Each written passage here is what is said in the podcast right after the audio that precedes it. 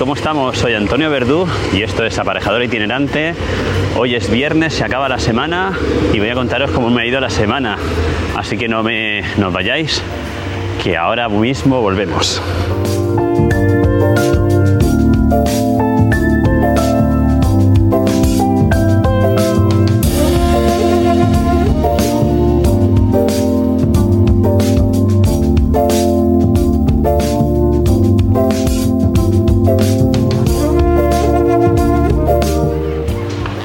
Dicho, ya estamos aquí. Viernes, por fin es viernes.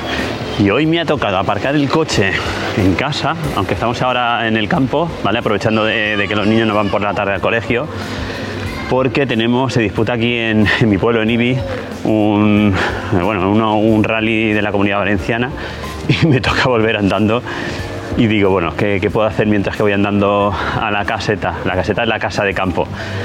Pues nada, me grabo un podcast y así os voy contando que, cómo ha ido esta semana. Y nada, esta semana pues he vuelto a ir a Madrid. He, he vuelto a ir a Madrid nuevamente, ¿vale? A la, a la vivienda unifamiliar que estamos ahí ejecutando. Eh, intentar poner aquello un poco en orden, a, a liarme con las contrataciones. Y veis, ¿qué hace un director de ejecución contratando? Pues sí, Mira, en esta vida mm, yo creo que, tenemos que valer para un roto como para un descosío. Y más cuando un cliente de la envergadura que, en este caso eh, tengo yo en, en esta vivienda unifamiliar te lo, te lo solicita, pues nada, pues si tenemos que hacerlo, lo hacemos y, y ya está, ¿vale?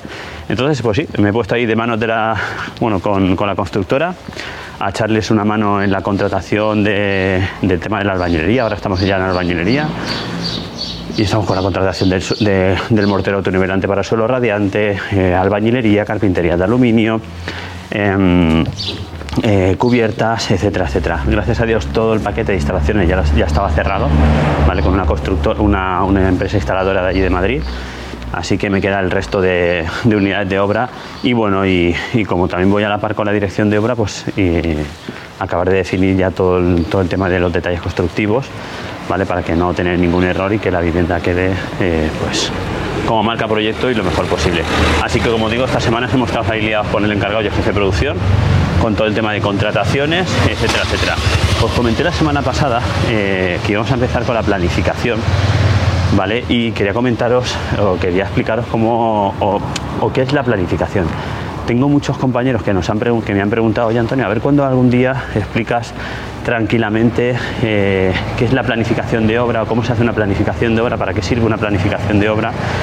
Y aunque os voy a dar unas pinceladas por encima de lo que es una planificación de obra, ¿vale? Porque sí que mm, más adelante sí que me gustaría hacer algún curso un poquito más detallado explicando exactamente qué es la planificación de obra y cómo se hace la planificación de obra. Perdona que acaba de pasar una moto. Pero bueno, por encima voy a contar un poquito cómo, cómo, cómo gestiono yo esa planificación de obra y para qué sirve una planificación de obra. Bueno, pues empezamos. Cuando contratamos una obra o cuando una empresa constructora eh, contrata una obra, lo primero que tiene que hacer es darle valor a esa obra. Eh, desde estudios, ¿vale? Eh, el departamento de estudios le da valor a esa obra a la hora de contratar, pero el jefe de obra, el que realmente va a ejecutar la obra, con su experiencia, tiene que volver a eh, darle coste a esa obra. Es decir, bajo su experiencia, cuánto va a costar esa obra, ¿vale? No tan solo los costes directos de la obra, que es la contratación de, de la estructura, el hormigón, el acero, etcétera, etcétera, sino también los, eh, los, los costes indirectos. ¿Y qué son los costes indirectos, Antonio? Bueno, pues los costes indirectos en este caso podrían ser el sueldo de jefe de obra, el sueldo del jefe de producción, el sueldo del encargado, el montaje y el alquiler de de la- y desmontaje de la torre, andamios, luz, agua, teléfono, coche, alquileres varios, compra de pequeña maquinaria, alquileres de pequeña maquinaria, eh, consumo de gasoil, etcétera, etcétera. ¿vale? Son todos aquellos gastos ¿no?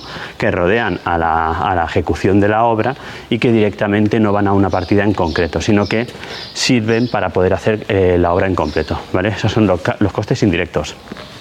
Entonces, eso es una de las cosas que el jefe de obra, con su experiencia, tiene que acabar definiendo, eh, tiene que acabar definiendo y diciendo qué es lo que va a emplear en la obra, ¿vale? Para que, para que la obra se, se pueda ejecutar. Por otra parte, como digo, están los costes indirectos. lo ideal sería poder llegar a medirse completamente la obra, ¿vale? Para ver si hay alguna, algún desvío en mediciones. Y por otro lado, solicitar precios a diferentes empresas constructoras para, bueno, para dar un coste directo. Lo que pasa es que muchas veces entramos en que por falta de tiempo no se puede no se puede hacer, con lo cual lo que, lo que muchas veces se hace pues, es dar un precio aproximado de lo que, según tu experiencia, mm, va a costarnos esa obra. En este caso, como digo, si el jefe de obra no tiene precios en concreto, pues nada, lo que hacemos es dar precios aproximados ¿vale? en esa primera planificación para tener un precio aproximado de ejecución de la obra. ¿Correcto? No sé si, si me acabo explicando o hay algún punto que a lo mejor no quede claro. La suma de todo esto al final conlleva lo que es el coste total de, esa obra en esa planificación inicial. Y Antonio, mm, esa planificación inicial, si luego vamos contratando y vamos revisando precios y esos precios que nos van dando no tienen nada que ver o poco que ver con la inicial, ¿qué hacemos? Pues bueno, yo comento lo que, lo que he venido haciendo yo en, en, las empresas que he trabajado como jefe de obra. Nosotros cada cuatro meses volvemos a replanificar. Y no replanificamos aquello que ya se ha ejecutado, lo que se ha ejecutado, se ha ejecutado, ya se ha gastado, ya te ha costado lo que te haya costado. Planificas aquello que te queda pendiente por ejecutar, ¿vale? Entonces, si hay mm, mediciones o hay precios en los cuales no los has ejecutado aún, son esos los que tienes que planificar. Son esos que ya a, día de hoy ya tienes precio, con lo cual ya puedes volver a planificar esa obra y puedes mm, recalcular el coste total del coste final de la obra en el momento que la estás planificando. Eso y muchas veces, muchas de las cosas, muchas veces lo que digo es que yo planifico con los datos que a día de hoy conozco. ¿Vale? Eh, puedo tener datos o no puedo tener datos. Los, datos que nos tenga mm, los tengo que mm, planificar. Hoy estoy diciendo mucho planificar. Los tengo que suponer con mi experiencia. Está claro que un jefe de obra con 10 años de experiencia va a planificar muchísimo mejor que un jefe de obra que acaba de, incorporarse en una empresa constructora y que por lo tanto no tiene el conocimiento y no tiene el bagaje ¿no? profesional para poder planificar esa obra. Con lo cual es muy importante, pues, en estos primeros momentos, a lo mejor que, que empiezas a trabajar y que aún no tienes ese bagaje profesional, pues apoyarte en tu jefe de, en tu jefe de grupo o el que tengas el superior a ti para que te eche una mano y te puedas revisar esa planificación por si acaso hay algo que no has tenido en cuenta. Hay muchas veces que, que por falta de, experiencia pues hay unidades de obra que no las planificas bien o no le das el coste que se supone que tiene que tener y por eso pues apoyarnos en una persona eh, que esté por encima de nosotros pues siempre, siempre es bueno. ¿Vale? Entonces, a grandes rasgos, eso es la planificación de una obra. Es al final saber en el momento que estás, en el momento en el que estás, saber lo que te va a costar la obra a final de obra, ¿vale? No ir tirando, como digo yo, viendo a ver si te queda el dinero en el bolsillo para continuar las empresas constructoras pequeñitas o las, empresas familiares pequeñitas no suelen hacer una planificación con económica como tal, sino que con la experiencia pues hacen una o un Excel o bien en Presto se calculan lo que, bueno, sus costes, lo que puede costar aquella obra y ya no lo vuelven a tocar hasta final de la obra, ¿vale? Al final de la obra pues mm, revisan que, bueno que no se haya ido mucho de lo que, lo que tenían previsto, pero no llevan un control económico mensual ¿vale? De, lo que realmente estás ejecutando, de lo que realmente te estás gastando, etcétera, etcétera. Yo, como digo, mm, creo que es un, es un tema muy importante para un jefe de obra, muy importante para una constructora y es un tema que, como digo, quiero tratar en, este nuevo proyecto que Enrique Alario y yo tenemos en, en, marcha que se llama Comunicar. ¿vale? Ahí mi idea es hacer un curso dedicado a la planificación de obra, ¿vale? donde podré explicaros con detalles, con ejemplos y con capturas de pantalla, incluso un vídeo, ¿vale? De cómo se hace una planificación de obra y para qué sirve una planificación de obra y en qué momento tenemos que hacer o tomar medidas cuando la planificación de obra nos da unos resultados u otros. Pero de momento, por lo menos, como dije la semana pasada que os iba a contar qué era la planificación de obra, pues a grandes rasgos os he podido contar así por encima lo que, lo que solemos hacer.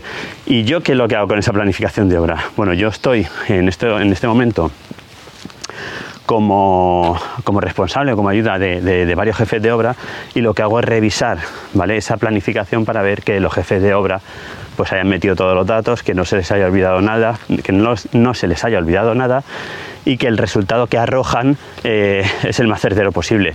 Hay una cosa que no he dicho y es que en una buena planificación eh, hay que tener, como yo digo siempre, mm, eh, ¿cómo, lo diría?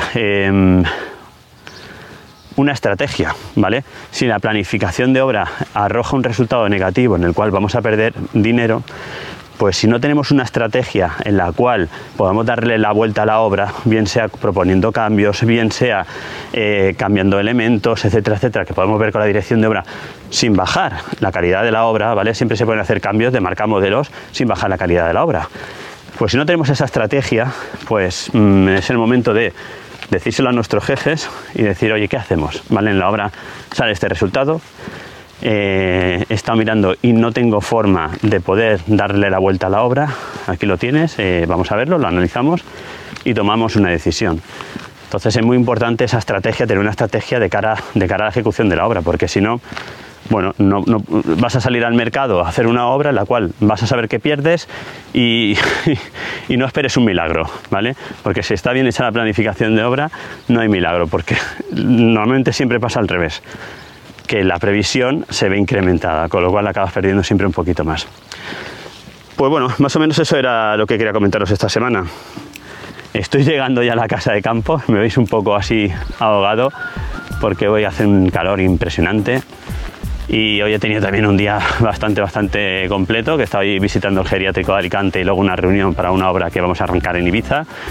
Y nada más, muchas gracias por estar ahí como todas las semanas. No dejéis de visitar eh, Comunicar, comunicar.com, ¿vale? que es el proyecto que conjunto a Enrique Alario llevamos eh, desde hace unos meses. Y nada, cualquier cosa que queráis eh, preguntarme directamente lo podéis hacer en podcast.ayestudio.es o a través de las redes sociales. Así que sin más, me despido.